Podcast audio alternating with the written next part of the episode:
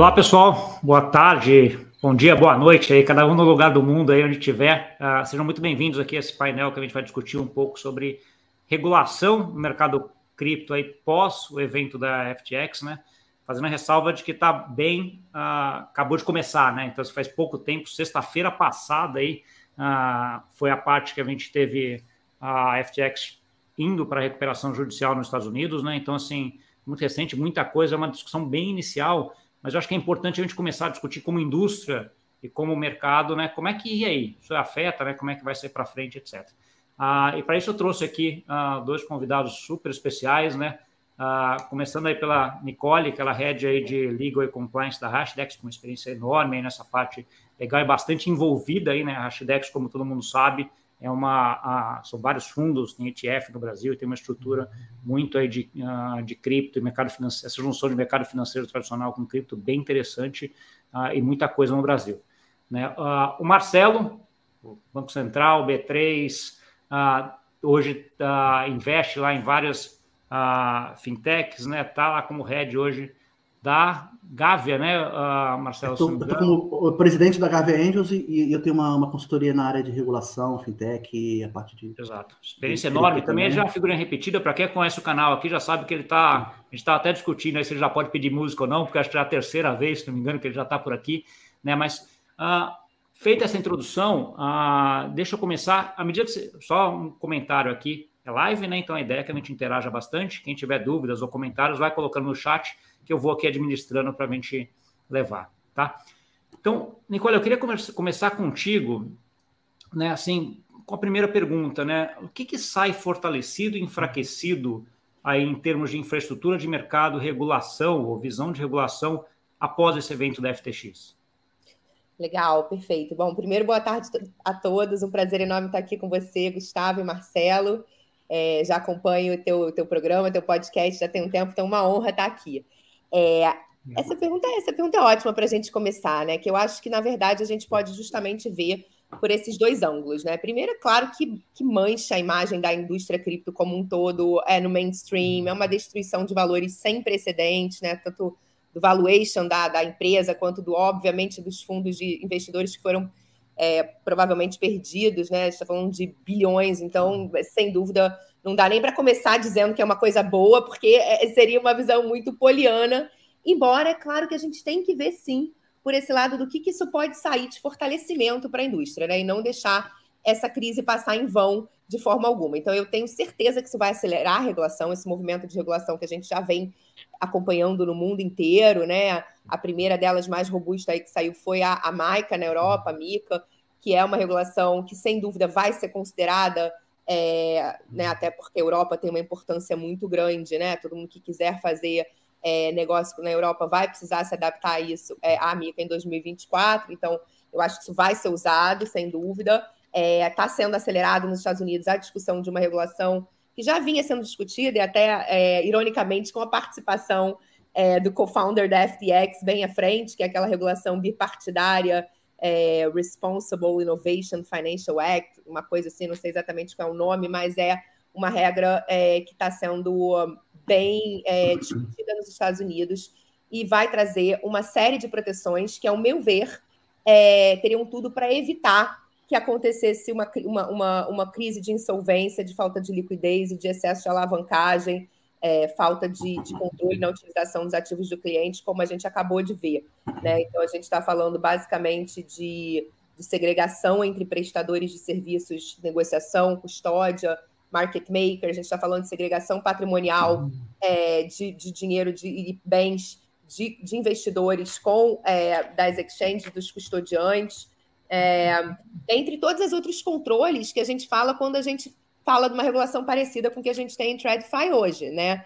Então, por exemplo, pegando o exemplo do PL brasileiro que estava sendo discutido, quando ele leva para uma discussão para o Banco Central, para o Banco Central regular as VASPs, né, as prestadoras de serviços de ativos virtuais, eu vou chamar aqui de VASP, ele traz todo o arcabouço, prova provavelmente a gente não sabe o que vem, mas muito provavelmente semelhante ao que vem de governança, é, regras de ter compliance, de ter risco, enfim, tudo, toda uma, uma, uma, uma série de, de arcabouço regulatório que poderia ter evitado. É claro que se teve fraude, é, dificilmente uma regulação evita fraude, né? Isso aí só realmente enforcement e supervisão, que também tem que vir junto. Então, eu acho que de fortalecido, sem dúvida, vem esse clamor, essa aceleração pela regulamentação. É, eu acho que hoje a gente já pode dizer que os players mais regulados, aqueles que voluntariamente atraíram regulação, como é o caso da Rasdex, que é uma asset, mas é o caso também da Coinbase, que é, tem a regulação da BitLicense, que é uma regulação forte, tem a regulação de trust do Estado de Nova York, que é uma regulação que garante mais direitos. Tem outros exemplos que a gente pode conversar aqui um pouco hoje sobre alguns países que já têm uma regulação de VASP mais avançada, mas eu acho que esses players saem mais uhum. fortalecidos. A gente pode conversar um pouco aqui também sobre a, as DEXs, que saem mais fortalecidas também sobre um certo ângulo, né? É, as, as exchanges descentralizadas, né? Mas também com alguns, alguns issues, alguns issues que a gente acho que vai discutir aqui mais. É, é, e, e, e, de enfraquecido, sem dúvida, saem os piratas, né? Aqueles que, que procuram operar onde não tem regulação. Esses aí eles até estão mudando o discurso, pelo que eu estou vendo por aí, né? É. A gente vai entrar um pouco até nessa parte daqui a pouco, até porque acho que tem uma visão de regulação, eu tenho uma visão de regulação que acho que elas vão mudar um pouco o foco aí da regulação, mas a, a gente já chega lá. Eu, eu, queria que o Marcelo começasse. Marcelo, é. você participou ali da, da regulamentação do Brasil, aí, do, da década de 90, que você tinha aí né, um pouco essa discussão de não, não tinha segregação né, de, de funções, não tinha segregação, então, assim, que é um pouco do que é. a Nicole falou que a gente está vindo. Como é que você está vendo isso daí? Então, é, primeiramente, é, é, é, obrigado por participar mais uma vez aqui da, das lives com você, Gustavo e, e, Nicole. Então, eu concordo é, basicamente 100% com o que a Nicole falou. Eu acho que, que é interessante, é, é apesar de que isso é, demonstra uma certa baque para a indústria, porque demonstrou que o que se, se supunha que era confiável não foi tão confiável assim, mas, por outro lado, é um, é um fator de, de turning point para a regulação começar a acelerar. É a regulação, qualquer que seja, pelo menos as pessoas vão passar a pensar e passar a observar essas, essas exchanges, que, que também é uma coisa que eu discuto bastante com, com o Gustavo, que adotaram o nome de exchange, mas não tem nada a ver com uma exchange. Para quem trabalhou, por exemplo, que trabalha na Bolsa durante 13 anos, isso é completa, isso é zero de exchange. Isso é uma coisa lá que o pessoal chama de exchange, talvez num sentido de misleading, ou para se parecer com, com o mercado tradicional, ou para atrair os incautos, mas isso não, realmente isso não é uma exchange. Mas acho que é importante isso, é, é, vai ser um fator acelerador para também os americanos, ou, ou, ou, quem estiver regulando esse tipo de, de ambiente, ver onde estão as regulações, como se foi citada aqui a Mica, que basicamente quem for ler a Mica hoje, ela contornava vários dos problemas que a gente identificou agora na, na, FTX, você já estava lá previsto. A própria regulação do, do, da VASP, a definição de VASP, o que, que se exige de um VASP, é mais ou menos o, o que se exigiria da FTX e, e, e, ninguém exigiu. Então, isso eu acho que, que é importante esse, esse, esse caso, não para a indústria como um todo, porque vai ter uma certa é, perda de credibilidade da indústria, mas vai ser um alerta para as que fazem a coisa certa, ou para as que tentam fazer a coisa certa.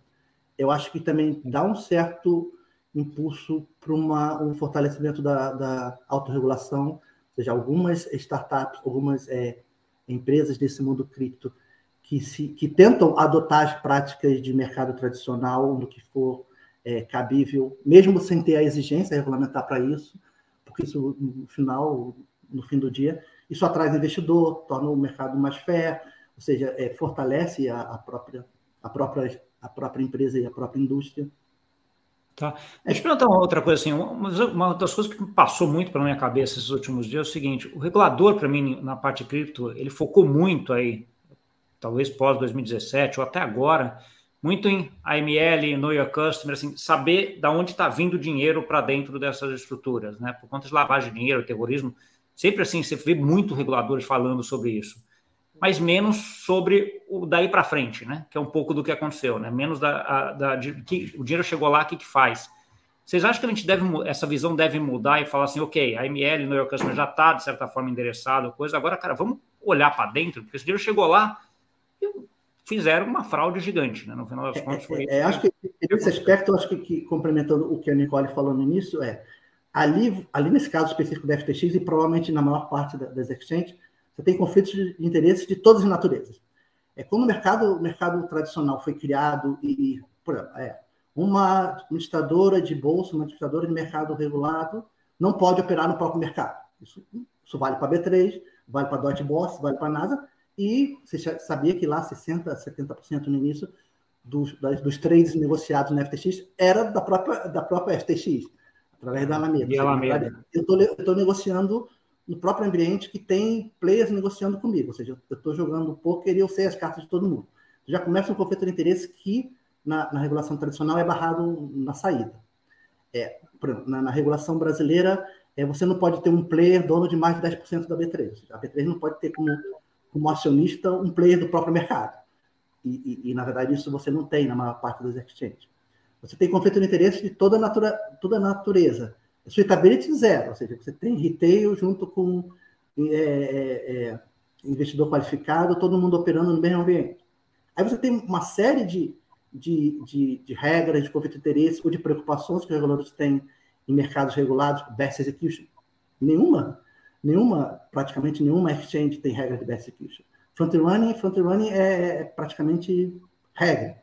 Você ter front running, ou seja, não, deveria ser uma má prática e, na verdade, funciona como se fosse uma regra para a maior parte das exchanges. Ou seja, vários outros aspectos de uma regulação de proteção do investidor, de proteção do próprio mercado, de integridade do mercado, que fogem do, do, do AML, do Know Your Customer, teoricamente isso, é, em certo sentido, está resolvido na entrada do dinheiro, como você falou, isso continua ainda com, com, com esse problema de, de, de, de, uma bolsa ter vários papéis. Eu sou, uma hora eu sou corretor, outra hora eu sou emprestador. A corretora no Brasil não pode emprestar, bolsa não pode emprestar. E você Sim. tem plataformas que emprestam para o seu cliente e os seus clientes operam alavancados com empréstimo da própria bolsa. Então, Aí você vai, vai criando um, um, uma confusão, vamos dizer assim, é, é, de papéis, uma confusão de, de, de atividades, que a, a, maneira de você regular isso, assim, grosso modo, é traz a regulação do, do, do mercado tradicional e aplica, ou aplica, ou aplica o que for possível para esse mercado. Aí você resolve os problemas é básico desse mercado. Esse mercado vai ter outro tipo de risco? Vai, porque é um mercado diferente. É, e, e, até, e até, Marcelo, pegando, pegando essa, essa, essa linha aí, é uma das coisas que eu escrevi no artigo da, da Informani agora recente, assim, regulação também não é bala de prata. É. Né? Assim, você não resolve tudo. Regulação, o exemplo da Wirecard aqui na Alemanha, que foi que está até é. uma série da Netflix, que o conselho todo mundo vê isso, é uma empresa que valeu mais do que o Deutsche Bank, era uma fraude gigante de, do começo ao fim. Né? Então, assim, ela não, ah, não coisa. Mas, Nicole, eu queria aproveitar ah, esse gancho e te perguntar um pouco também ok, a gente vai para essa regulação de olhar mais, de separar a, esses entes dentro da, da cadeia. Isso é, muito, é um pouco contrário às estruturas das grandes exchanges de hoje, né? né? Porque assim, você vai pegar uma Binance, uma Coinbase, eles querem juntar tudo lá dentro e eles ficarem coisas assim, mas aí você não consegue regular com ele grande, né? Como é que você vê isso daqui? Isso, sem dúvida, traz uma questão de liquidez para essas, né? Que elas, se elas estão é, hoje contando com essa liquidez que elas têm nos seus mercados, né? É, mas sem dúvida, é, Gustavo, eu penso assim, muito na linha do Marcelo, eu acho que esse é o caminho, porque é, se, você, se você pensar bem, assim, é, essa, essa confusão que está acontecendo hoje, e, assim, e realmente, tá bom, se as pessoas tivessem botado num cold storage, poderiam ter. Mas, assim, é, de fato, a regulação tem que vir dizendo que esses prestadores não podem ser as mesmas pessoas, e se elas forem as mesmas pessoas, tem que ter segregação, como o Chinese Wall que tem, né?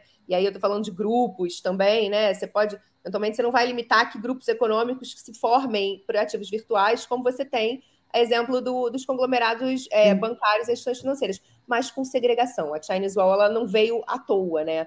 Então, é, eu, eu, eu, lembro muito, gente, assim, também estou nesse mercado há um tempo, há 20 anos atrás, como as regras eram mais frouxas nesse sentido, né?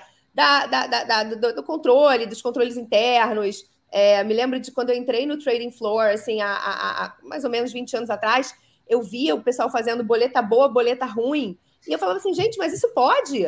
Assim, eu estava começando em direito. É, o Zé com Zé que a gente falava. Né? É, era assim, ah, isso aqui foi bom, vamos botar no fundo aqui, fulano que estava é. ruim, é fundo de previdência. Era um negócio que deixava de cabelo em pé. E a gente está falando de TradFi há 20 anos atrás aqui no Brasil, né? Um pouco assim, quando a CVM estava começando as suas, regulações mais de mercado, eram outros frameworks. Então, eu vejo muito do que a gente está passando nesse mercado não regulado hoje, esse tipo de escândalo, né? Como é que o cara pega o dinheiro do cliente, bota, é, cria um token, bota na irmã, aí se alavanca e aí fala publicamente que ah, não, precisamos de transparência comentando o caso Celsius. Então, não, gente, é porque falta supervisão. Então, cada um faz o que quer. É da natureza humana. Não me surpreende, infelizmente. Não me surpreende. É, me surpreende é pessoas botarem essa quantidade de dinheiro na, numa opacidade. É, é, e não é, e mesmo aqueles que fizeram diligência é, é, não conseguirem identificar esse tipo de situação, né? Eu não estou falando de novo, mais uma vez, eu faço todas as ressalvas se teve balanço maquiado, se teve fraude, aí a gente está falando de outra coisa realmente fica mais difícil de pegar, principalmente numa situação em que falta de governança, em que três pessoas dominavam o código, dominavam tudo e, e, e conseguiam, poder, poderiam fazer o que quisessem. Então, isso é uma outra situação. Mas voltando aqui para essa pergunta, que eu acho que eu desviei um pouco, é, eu, eu, penso que é o único caminho, sabe? Eu acho que essa, essa regulamentação que preveja é, esse tipo de controle, que vai muito além do Know Your Client, eu acho que o Know Your Client e o AML como você colocou muito bem, a porta de entrada. E a gente já, no Brasil, a gente está atrasado com relação à porta de entrada. A gente está avançado em relação a várias questões de mercado de capitais, mercado financeiro relacionado a cripto, mas a gente está atrasado. Então, esse é um ponto importante e que deixa o Brasil, por exemplo, fora do, do, do compliance com o GAF, com as orientações do GAF, que traz consequências importantíssimas para um país que está não compliance com essa regulamentação. Então, é, não é que ele é menos importante, ele está num outro patamar de importância, digamos assim, tá? Então, acho que são coisas bem diferentes.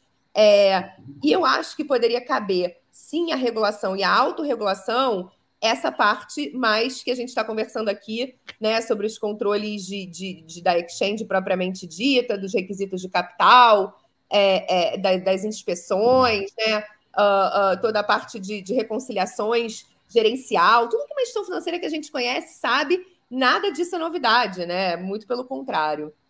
É, não, eu acho que é um, é um pouco é interessante esses dois pontos que vocês dois uh, trouxeram, porque assim, o que está passando hoje em cripto é muito parecido com o que era o mercado financeiro tradicional há uhum. 20, 30 anos atrás. Era, era isso, né? não tinha segregação, era um pouco, mas foi feita durante esses 20, 30 anos uma legislação, uma regulamentação uma arquitetura hum. né, para tratar disso que a gente chega onde está hoje, que é, um, é, mais seguro, né, ainda não evita tudo, como eu falei, mas é bem mais seguro que tem. Então, assim, não tem que inventar roda, né? Então, assim, é um pouco assim, a gente já sabe mais ou menos como é que é isso que vocês declaram. O meu ponto agora vai do, do outro lado, que é um pouco de quem olha isso e fala assim, ok, mas se eu vier com toda essa regulamentação para cripto, a inovação acaba, né? Que é o outro lado. Como é que é a visão de vocês em relação a isso? Acho que depende muito de que regulação a gente está hum. falando, tá? É, eu acho que assim, eu já, já, já, já me debrucei um pouquinho sobre o MICA, por exemplo. Sem dúvida, vai exigir uma robustez que hoje a indústria não está preparada. Eu estou falando principalmente dos emissores de stablecoins e os que lá chamam de CASP, os VASPs, né, os prestadores de, de serviços de ativos virtuais. É, hoje o mercado não está nesse patamar. A gente está falando de dois, praticamente dois anos para adoção. Quem não conseguir se adaptar em dois anos, realmente acho que não tem que estar tá fazendo business nesse mercado. Então, eu acho que é um bom exemplo uhum. que a gente pode pegar. É claro que você está falando de uma regulação que vai falar uhum. assim: é, amanhã o Ethereum está banido nessa, nessa jurisdição. A gente está falando de uma, de, uma, de uma regulação que vai, de fato, é, ser muito prejudicial para a tecnologia de blockchain. Mas é, é, é eu estou bastante otimista do que eu tenho visto, principalmente nos, nos principais centros econômicos mundiais. É, é, complementando, eu acho que você tem dois pontos. Primeiro ponto que, que eu acho que, que, que, a regulação não vem sozinha, na verdade, é, é a gente sempre falava, em quem trabalha com regulação, é, o tripé, é regulação, supervisão e enforcement. Você tem que ter regulação, mas tem que ter supervisão, porque tem a regra, se ninguém cumprir a regra e ninguém ficar olhando, não adianta nada. Se tiver regulação. Uma, uma regra, a famosa regra para inglês ver, não regra para inglês ver. Se tiver uma regulação e uma supervisão, e essa supervisão não resultar em, em apenação ou no enforcement sério, também não adianta nada, porque não comprou a regra, fui aqui, descobriram que eu não cumpri a regra, paguei a multa, que era antigamente no passado, paguei a multa lá de 5 mil reais, 10 mil reais e continuo tocando. Ou seja, eu incorporo a minha multa no, na minha prática e faz parte do preço, continuo fazendo, é, é, fazendo errado. Você tem que ter esse, esse três, esses três pilares. E outra coisa que a gente discute, vai discutir bastante, até quando eu estava no Banco Central mais fortemente, é, é há, um, há um certo trade-off em regulação e inovação, mas não é exatamente isso tudo que o mercado é de fora acha. Ah, se eu apertar a regulação, eu mato a inovação. O maior exemplo que eu falo para todo mundo é o Pix. Pix, na verdade, foi uma criação do regulador, basicamente, porque se deixasse o mercado é, é, trabalhar de maneira livre, o mercado não teria capacidade de coordenação é, de criar uma, um pagamento instantâneo do sucesso que foi o Pix, porque também o mercado não teria capacidade de criar uma infraestrutura sem custo, basicamente uma infraestrutura pública, onde tudo isso está rodando. Então, e, e, isso aí o Pix, e você tem vários exemplos de, é, de inovação criada pelo próprio, pelo próprio regulador. Então, também acho que, que é um pouco desse trade-off de dizer que a regulação atrapalha a inovação. E também, o que se é inovação? Você captar, criar uma exchange, captar o dinheiro dos clientes, ser uma segregação de conta e usar o, o dinheiro do cliente como se estiver precisando de caixa, isso é inovação? Isso, isso não é, é inovação. Está tá longe de ser inovação, isso é tá fraude. Está longe de ser inovação. É, então, então, você vai, mas isso é inovação? Eu acho que isso não é inovação. Ah, você criar um, por exemplo, em DeFi, você cria um pool lá de, de que as pessoas aportem, aportem um token lá, você paga 15% em dólar naquele token por mês. Está pagando mais de 100% em dólar não. Isso é inovação? Não é inovação. Não o cara está é criando, você está fazendo aquele, aquele, aquele pagamento daquele token lá, está vindo porque tem novos entrantes e que estão suportando a, a, aquela taxa de juros. Então, muito, muito do que a gente vê aí como. Na verdade, existe inovação de fato, blockchain, inovação, tokenização, inovação, sei lá, você tem sandbox do Bacen, sandbox da, da CVM, com vários projetos de tokenização que realmente são inovações. Uhum. Agora, muito que as pessoas, quando defendem a ausência de regulação e botam como argumento que isso vai ferir a inovação, realmente por detrás, muito poucas inovações existem. São mais é, é, é cheque em branco para fazer fraude ou, ou, ou para é, é, é não, é, não, é, eu concordo com você. Acho, acho, que a visão acho que tem, que tem que definir o que é inovação e acho que você, você, até já deu o caminho, né? Quando você vê o regulador indo para um Lift, Sandbox e toda essa estrutura que o Banco Central, você vê no Brasil tem, eles trazem regulação para junto do regulador até para melhorar e tudo. E a própria Pix, como você falou, é uma inovação é, não, ah, o, enorme. O, o próprio programa Sandbox é, é, começou com o programa Sandbox em inglês, que é bem mais antigo que o nosso Sandbox aqui no Brasil, que é exatamente isso. É, é, é o regulador o Open Bank também é, é, é, um movimento, basicamente, um movimento é, é conduzido e coordenado pelos reguladores. Ali tem uma, realmente uma, uma verdadeira inovação, que é você poder, é, tudo que a gente sabe de Open Finance, você, poder usar seus dados é, de maneira compartilhada, através de vários. Isso, isso não foi o mercado que conduziu isso, porque, porque também não é de interesse do mercado e você tem um custo de coordenação, tem todos os problemas relativos a isso. Então, tem inovação e, e, tem picaretagem. Na verdade, você tem que separar o que é inovação. Tem que separar o que é picaretagem da, da inovação para deixar só inovação, concordo. É. Deixa eu aproveitar e pegar aqui o Batista. Aliás, quem tiver uh, fazendo pergunta, coloca aí também. Eu vou pegar essa aqui que o Bart colocou aqui. Ó. Eu, vejo, eu vejo a regulação como uma necessidade.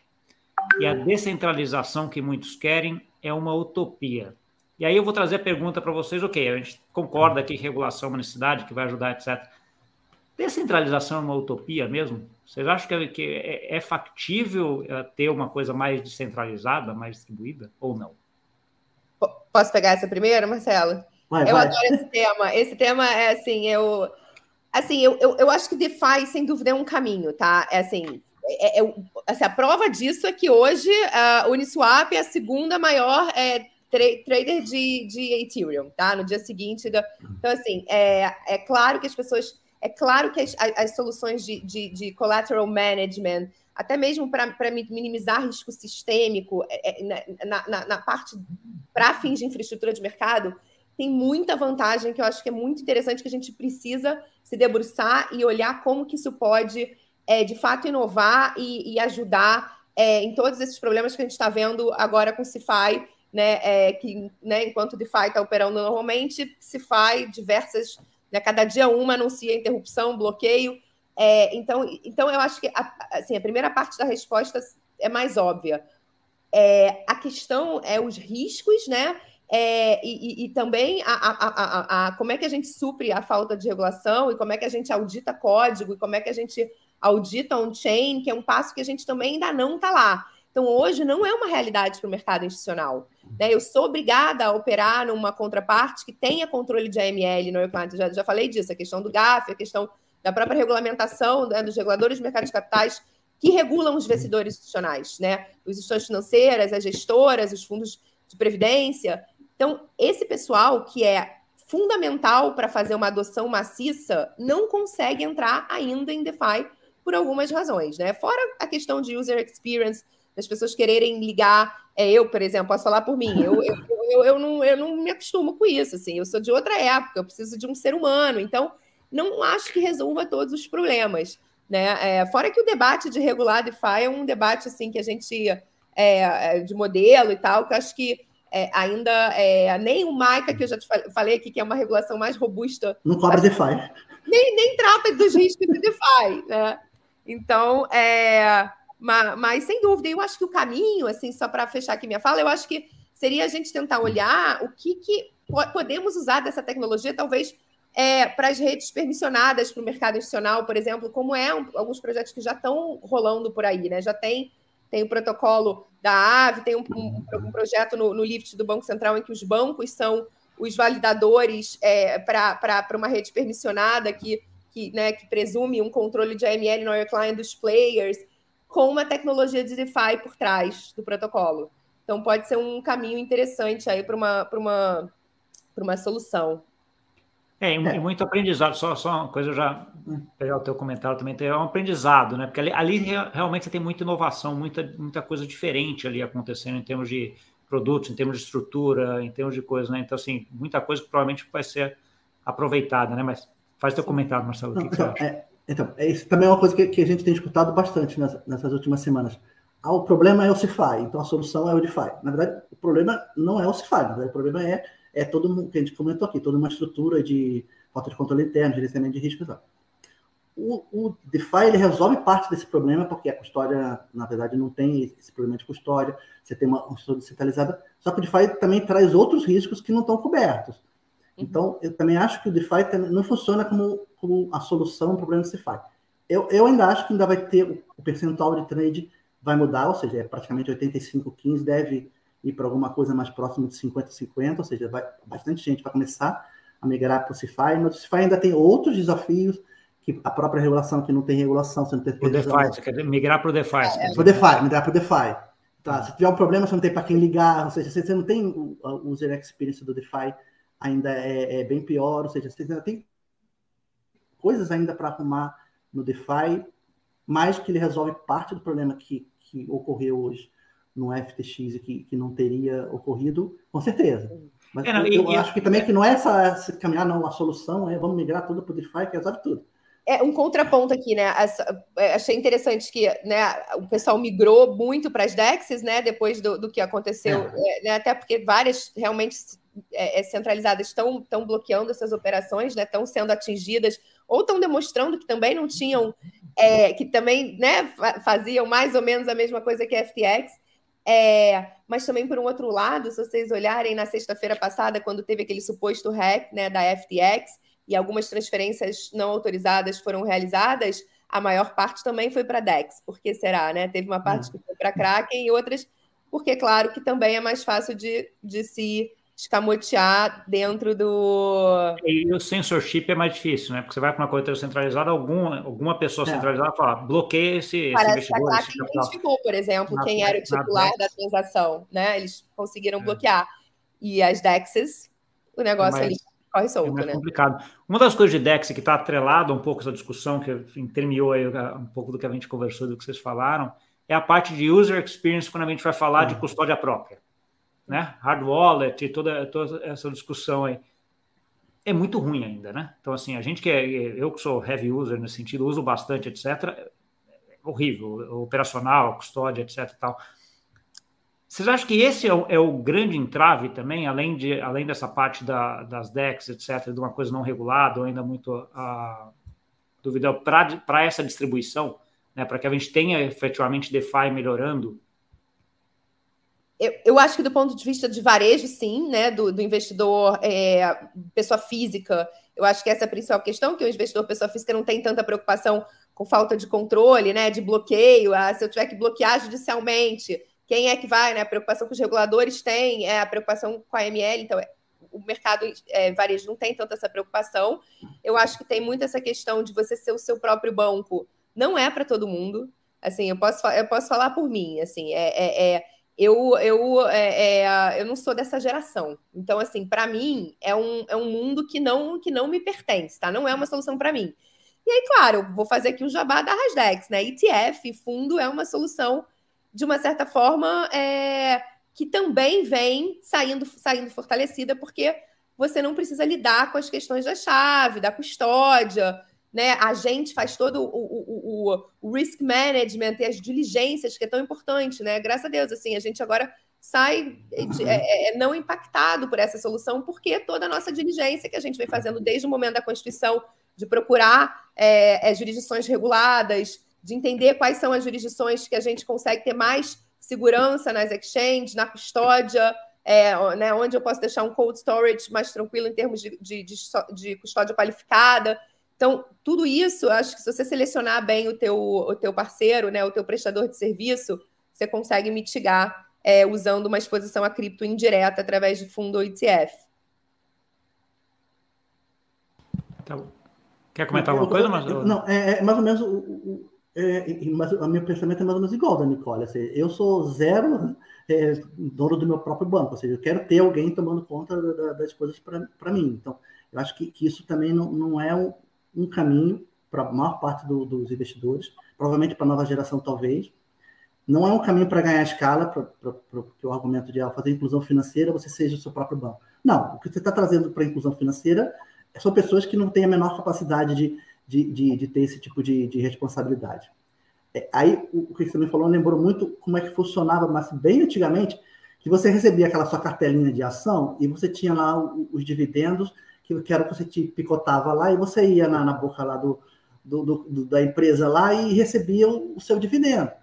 E você perdia aquele papel. Muita gente, meus pais, meus avós, perdiam aquelas cartelinhas que eram a, a, a cartularidade das ações. E você trouxe isso tudo para um ambiente é, regulado que você não se preocupa mais se seu dividendo vai cair na sua conta hoje, no mundo tradicional.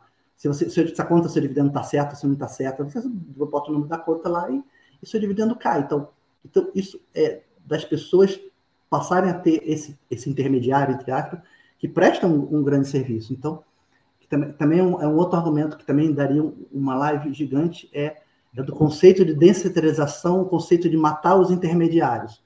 Só que as pessoas esquecem que vários intermediários, o gestor de fundo, o escriturador, o, gatekeeper que vai olhar para ver se está tudo funcionando ou não, vários inter...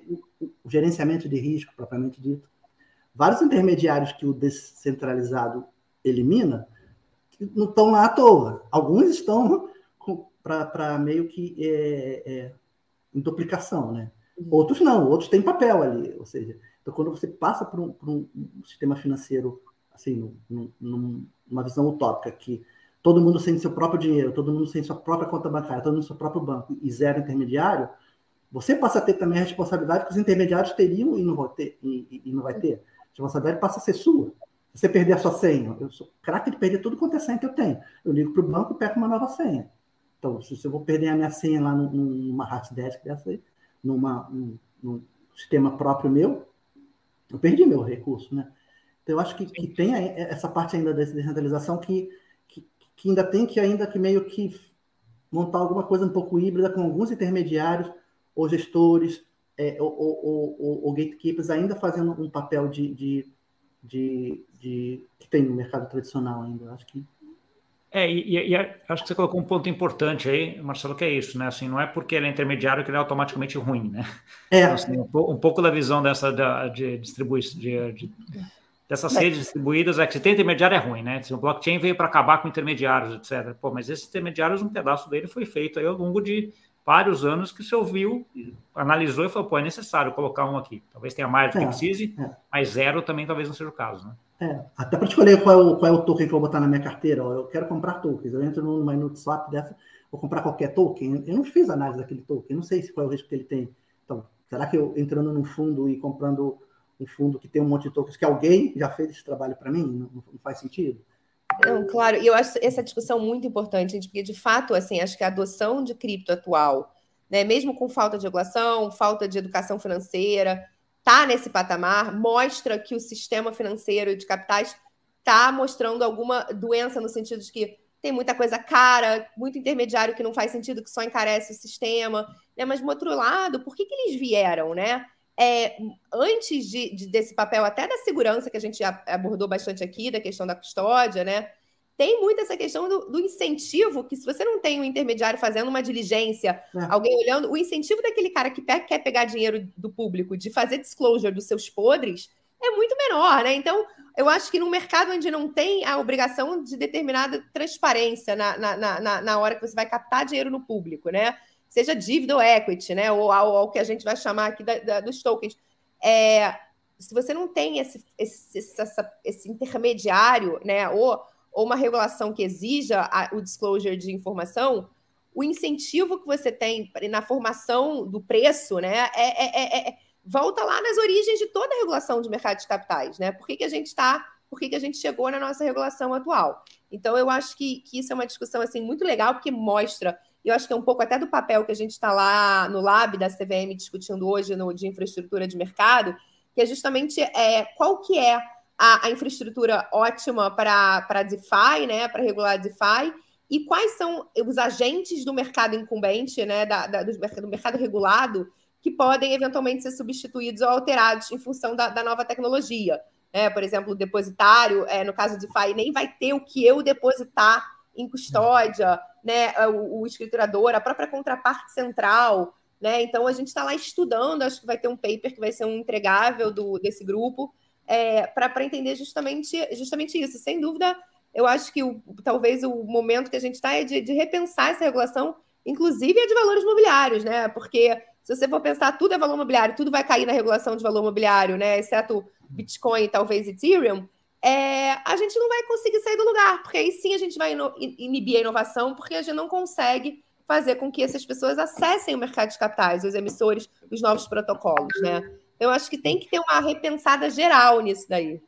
É, Nicole, eu acho que eu ia, vou pegar, aproveitar esse teu gancho e colocar um pouco assim essa visão Uh, um pouco assim, blockchain, acho que acho que uma parte desses intermediários, o blockchain de certa forma resolve pela transparência e auditoria que ela traz já automaticamente, né? Então assim, alguns desses intermediários é, estão lá para isso. Automaticamente a gente pode conversar sobre isso, mas é, vai, continua. Não, é, nunca é automático, mas de qualquer forma ele dá uma... O código é que está certo. Eu, eu, sempre argumento isso também, né? Com o pessoal, o pessoal fala assim, não, assim, quem audita o código? Né? Hoje é uma, uma comunidade audita, e quanto mais longevo o código, mais a gente pode confiar nele, porque mais gente já auditou, né? Você tem uma. Mas, mas isso, assim, para a pessoa comum, auditar um código, é mesmo não, é que ele seja é. público, né? Ele pode ter falhas, e as pessoas que programaram também podem ter vieses.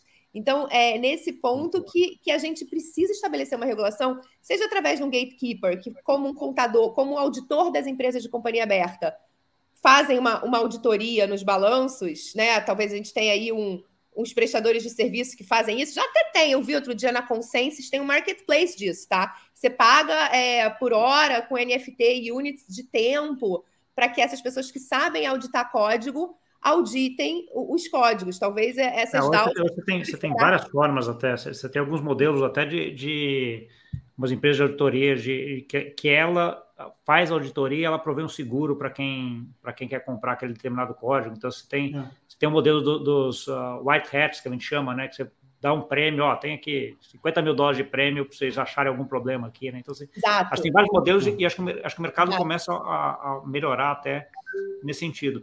Mas o meu ponto aqui que eu queria endereçar agora é um pouco outro, assim. Quando a gente fala de toda essa regulamentação e, e esse mundo cripto, é uma coisa claramente global, né? Então, assim, quando a gente vai para regulamentações e legislações, você vai para um uhum. negócio atrelado a alguma base territorial. Né? Então, assim, você, já começou até citando, ah, tem aqui Europa, tem, tem não sei o que tal. Como é que isso vai, vai conviver? Né? Porque não adianta nada vir com uma, com uma regulamentação muito boa, etc., na Europa, se os Estados Unidos não for da mesma forma, se o Brasil não fizer, né? Como é, como é, que, como é que ajusta isso? Cara, eu achei esse ponto excelente. Eu tenho batido muito na, na tecla. Em todas as vezes que eu tenho a oportunidade de falar, assim, é, porque é, a, a, a, coopera, a, cooperação internacional e os, os, organismos internacionais como a IOSCO, é, o, o, Banco Econômico Mundial, é, a FSB, vários organismos que estão nesse, nesse mundo, é, a OCDE, é, que estão tentando trazer standards comuns, eu acho que vão ter que sair fortalecidos. E, e quanto mais homogênea for a regulação, é, mais é, é, suitable, né? mais é, é, cabível em cripto, ela vai ser, porque senão, de fato, você sempre vai ter espaço para arbitragem regulatória. Então, por exemplo, na Europa, eu acho que a MICA resolve dentro dos países, né? dentro dos Estados-membros. É, Estados Unidos tem uma regulamentação ultra fragmentada em termos de estados, né? Cada, lá você tem Nova York, é, Wyoming, Dakota, South Dakota com uma regulação crypto-friendly, alguns estados que, que, que, que praticamente, né, não, não falo banir, mas que tem uma regulamentação muito mais. Então, acho que assim, é, o quanto mais homogênea essa regulação for, de fato, mais é, é, é, eficiente ela vai ser, né? Mas eu acho que é papel agora, assim, dos governos, dos reguladores, olharem para isso com seriedade, né? É, estabelecerem prioridade, porque é, eu acho que esse episódio prova isso, que a gente não pode mais esperar. Não, quantas crises a gente vai assistir, né? De insolvência, de falta de liquidez, as pessoas perdendo seus investimentos, até que, que esses reguladores consigam é, se, se coordenar para agir, né? É, e, esse problema que você falou de, de, de, regulações diferentes em diferentes países, isso já funciona hoje para o mundo tradicional, não, não, é uma novidade do mundo cripto. Assim, na verdade, a própria IOSCO, a própria, a própria Basileia, a regra de Basileia foi criada exatamente para isso, porque os bancos eles não tinham padronizações e tinham gestões de risco de maneira diferente, e teve a crise na década de 80 que, que surgiu a primeira Basileia de 88, que era exatamente para isso. Ó, vamos criar um padrão para todo mundo conseguir ler um balanço mais ou menos qualquer que seja a jurisdição, da mesma maneira. Então, isso já é um, já não é um problema novo, seja, é um problema antigo, talvez novo seja o mercado. Então, eu acho que, e, e, por isso que você tem alguns papers da própria IOSCO, do Financial Stability Board, vários papers já falando de stablecoin, já falando de cripto, tentando já, a própria MICA, tentando trazer um certo setting, alguns, alguns padrões, algumas regras básicas, que não são muito diferentes do mercado profissional. Segregação de conta de cliente, de conta da, do ambiente, é, beneficiário final, que é uma coisa que, que no passado não existia, ou seja, ninguém sabia quem era o dono de, de nada, agora já é uma coisa mais ou menos difundida, praticamente todas as ações de mercado de capitais já tem beneficiário final, identificação do beneficiário final. Então, você tem várias regras do, do mercado tradicional que foram criadas mais ou menos nessa linha de tentar harmonizar as legislações diferentes de cada jurisdição. Talvez o desafio maior de cripto é que, como hoje você tem uma tecnologia é mais rápida, com velocidade maior, as coisas são em segundos, não são em horas nem em dias, como você tinha no, passado, na época da criação dessas, outras regras, a coisa tem que ser um pouquinho mais rápida. Você criar esse padrão. E, e, e, as, e, as, fraudes são mais internacionais, ou seja, você tem um, problema em determinado país, ele se espalha mais rapidamente para todo, todo mundo por conta do, da especificidade do mercado cripto. Mas acho que isso, isso vai ser esse, exatamente esse caminho. IOSCO, CDE, é MICA, nesses fóruns internacionais, estabelecer mais ou menos quais são. O GAFI faz muito esse papel, né? Que, que tem praticamente a regra de, de, de anti-money laundering é, é, quase que a mesma em qualquer, qualquer jurisdição. Deixa eu falar, vocês falaram de MICA, etc., uh, coisa assim, como é que vocês veem o regulador nesse, nesse lado? Que é uma dúvida que sempre vence. Os reguladores entendem de cripto? Entendem. De modo geral? Cada vez mais, né, Marcelo? Eu tenho visto também. É, é, bom, olhar pelos nossos, os nossos são de, de dar orgulho na gente. o Brasil é, é fora, fora da, da curva nesse sentido, né? Então, assim, Exato. todos entendem bastante, até pela discussão real digital, etc. Você vê que assim, você tem um corpo ali técnico em que entende muito do assunto, o presidente do Banco Central, etc., falando, né? É. Como é que é o resto? Não, assim, em geral, pelo menos a minha experiência com outros reguladores, eu acho que, que em geral eles entendem, ou seja, todo mundo entende de, do que está falando, mesmo porque é, você, você tem uma questão é, de, de mandato, ou seja, todos os reguladores no mundo inteiro têm um mandato de proteção de investidor, é, de integridade no mercado. Na verdade, isso é, o core dele. Seja, o negócio dele não é ganhar dinheiro, porque o negócio dele, eles não são um business, o negócio dele é exatamente isso. E essas crises é um, é um grande susto para qualquer regulador. Então, provavelmente os reguladores americanos estão, sem dormir, porque isso afeta tanto quem participa do mercado cripto como com a própria credibilidade do regulador. Porque a primeira pergunta que, é que todo mundo faz, o, o que o, o, homem da rua, dizer, a pessoa comum fala, peraí, não é regulado? O regulador não viu isso? Aí você vai, como é você vai se explicar isso. 12 milhões de pessoas ou 10 milhões de pessoas aí que foram pegos e nenhum regulador viu, né? Nenhum regulador viu? É, aí daqui né? que você explica, ah, não, que isso não é regulação, que isso é novo, tá, tá, aí já, já, já, perdeu, já perdeu o time. Então, eu acho que isso é, é, é eles têm, os reguladores em geral têm essa noção, eles são capacitados e o regulador não é muito diferente do não regulador. Na verdade, todos se formam na mesma universidade, na mesma faculdade, é, leem os mesmos livros, então isso não, não tem essa, essa diferença de hum. ah, eu sou, eu sou mais esperto do que o regulador, porque eu criei um negócio aqui diferente e o cara não sabe. É, pessoas como a gente formadas pelas mesmas faculdades nos mesmos lugares, né? Então, assim... Lê os mesmos livros, vê os mesmos podcasts é. e YouTube. Deixa eu aproveitar que o Bart colocou um outro ponto aqui também que eu nem, nem consigo saber, mas uma, um start para essa regulação mais homogênea poderia ser a ISO 20.022. Eu nem conheço essa ISO. Vocês 22 é de segurança? Sabe esse aqui? Eu não sei. É? Você está vendo aí? Descreve um pouquinho sobre o que é essa é. ISO 20.022 aí para a gente uh, olhar aqui. Deixa eu ver se não tem mais nada aqui uh, relevante. É, Deixa eu ver se ele responde, senão, senão a gente vê. Uh, acho que a gente já está aqui mais ou menos encaminhando para o final, acho que é mais ou menos o que, que, que eu tinha, uh, o tempo que a gente tem. Eu queria que talvez vocês dessem, uh, acho que duas coisas, né? Uma é onde olhar para frente para ver, né? Assim, para a gente que está acompanhando, assim, se fala assim, pô, onde, onde é importante olhar que vai ser o driver que vai puxar essa, essa regulamentação uh, para frente e a segunda pergunta, que aí é uma bola de cristal maior ainda, é: vocês acham que a gente chega num momento em cripto onde a gente vai ter um negócio é bastante seguro do ponto de vista de investimento, tal qual o mercado financeiro tradicional? Quer, Quer começar, Nicole? Começa, começa. É, então, eu acho que assim, do ponto de vista, acho que a gente, é importante a gente separar é, o que é regulamentação de VASP, né, dos prestadores de serviço, e aí basicamente esse escândalo de FTX, a gente está falando disso, né? E aí já tem vários países que estão mais avançados nessa regulação das exchanges, dos custodiantes. Eu falei aqui da BitLicense de Nova York, tem Singapura, Hong Kong, Japão, Austrália. Japão. É, são países que já têm uma regulamentação boa para VASP, né? E como eu falei, é, a gente lá, desde, desde que a gente montou a Rajex 2018, a gente estuda essas regulações para decidir aonde a gente vai operar. Né? Então, para esse framework, já, já, você já consegue ter mais é, segurança do que hoje. Agora, por exemplo, para DeFi, emissão de stablecoins, a gente está falando realmente de regras novas. É, a, a Mica já trata disso, é, é, Japão já aprovou também, a UK aprovou agora recentemente uma regra que eles chamaram de digital payments, mas inclui toda é, é uma espécie de mica também.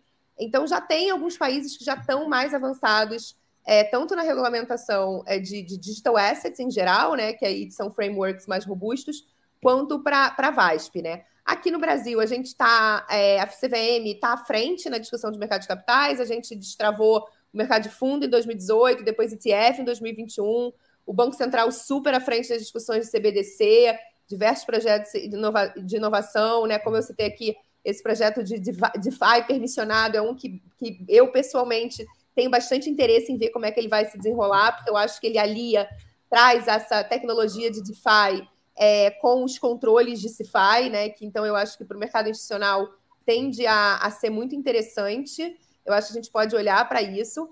Agora, sem dúvida, é, para a regulamentação de DeFi, uhum. a gente precisa falar de regulamentação on-chain, de capacitar nossos auditores para regular código, para auditar código, para ter gatekeepers que são é, especializados nisso, eventualmente regulados também, né? Então, eu acho que é todo um modelo novo que a gente ainda está é, é, é, discutindo e tateando, mas, mas para VASP não. Para VASP é um modelo simples e a gente já está atrasado e a gente já deveria ter essa norma aí que não saiu esse ano e, e, e precisa sair o quanto antes.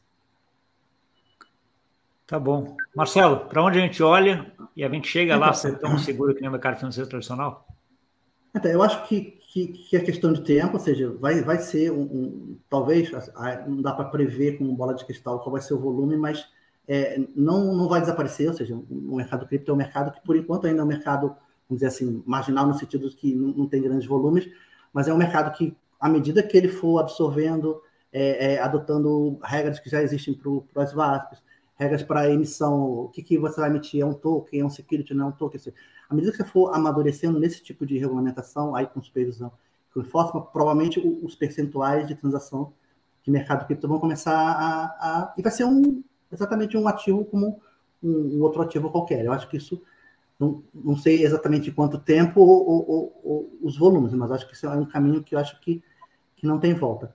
Eu acho que que o que vai acelerar agora com esse caso da, da, da, da, que quebrou agora seria um pouco mais na questão de preocupação do, do investidor, ou seja, da pessoa física que está aportando lá o seu recurso nesse mercado. O institucional, talvez menos, ou criar, criar seria uma regra dizendo, ó, só pode investir em cripto se você for investidor qualificado, ou alguma coisa assim, para meio que provavelmente isso não vai ocorrer.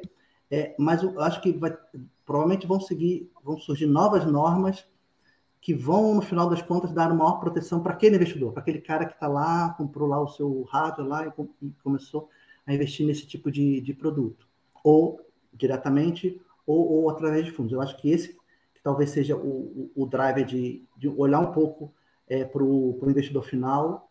Aí você tem que toda a regra da, do ambiente que está negociando, se tem controle interno, se tem gerenciamento de risco, você, mas sempre com, com foco ó, o que, que pode dar errado para esse cara aqui e, e o que, que pode acontecer se esse cara aqui perder todo o seu dinheiro dele. Que, na verdade, é mais ou menos o, o que aconteceu no mercado de capitais tradicional. Que, ou seja, para eu ampliar a base, eu tenho que garantir que essa base vai entrar e não vai ser roubada.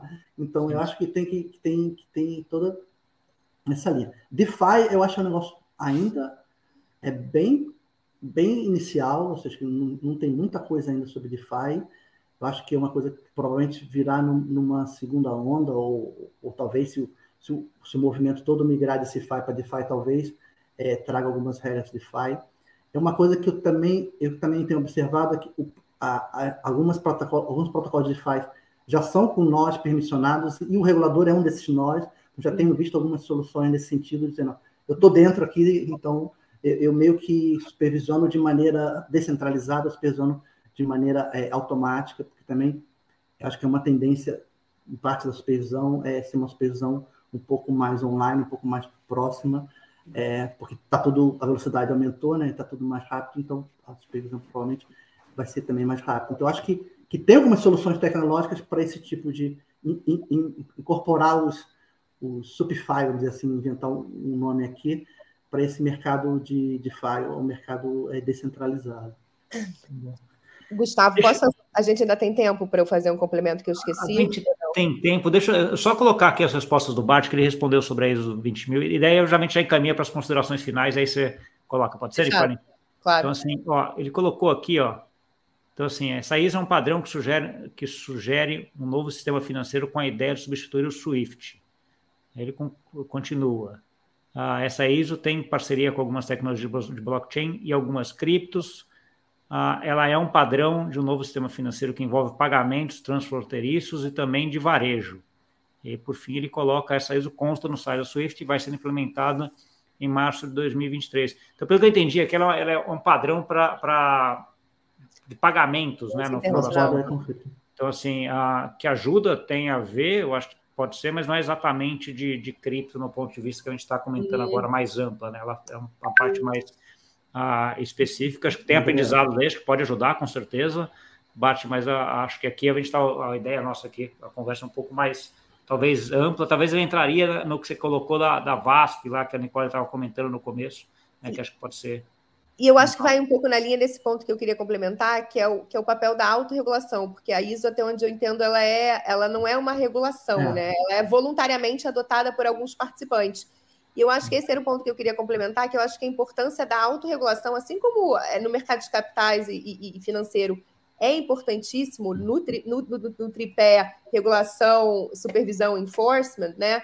Eu acho que a gente também, nesse contexto, vai ter que desenvolver tanto para CIFI quanto para DeFi, é, é, é uma, um conjunto de regras de autorregulação para auxiliar, é, principalmente se, se a, porque a, a, gente consegue controlar mais do que a regulação, né? Se a regulação, aí eu estou falando já de Brasil, se demorar é, muito para sair, eu acho que é algo que está mais na mão da indústria, né? Então, talvez aumente um pouco aí a importância das associações que já existem, né? A gente teve um projeto lei novo agora, é na, se não me engano, há duas semanas atrás, voltado para o segmento cripto, né? que é o PL 2681, se não me engano, da senadora Soraya Tronico, não sei como é que fala o nome dela, Tronic, que ela é, que justamente vai nessa linha de dar mais poder para a autorregulação e traz de volta a questão da segregação. Então, é, nos Estados Unidos também está se discutindo agora, depois de, de FTX, é, como a SEC e a SFTC poderiam se se juntar para olhar o mercado cripto, tanto spot quanto futuro, e eventualmente ter um autorregulador que entenda mais de tecnologia diretamente. Então, é algo também que está no radar lá fora, que eu acho que é, uma, é algo que a gente deveria se debruçar aqui no Brasil também. É, é, em geral, a autorregulação é, é mais rápida e ela, ela cobre essas lacunas que, por uma regulação ou, ou mal escrita ou, ou, não existente. Então, a autorregulação, é. na verdade, a própria autorregulação da, da Ambima e, e, da própria BSM começou assim, e, e você tem vários exemplos de, do, da ISO, da regulação de OTC, ou seja, também é, é, é, é um, é um, uma maneira de você organizar um pouco o mercado e meio que que empurrar os reguladores para publicar as suas regras e as suas normas. Para o lugar certo, né? Exato. É, porque com, tá com... Gente, obrigado. Acho que a gente chegou aqui mais ou menos. Ó, esgotamos aqui. Acho que esgotamos não, né? Acho que dá para ficar aqui uns três dias falando sobre isso, porque acho que tem muita coisa para falar, que dá para ir bem mais profundo aí em, em alguns pontos.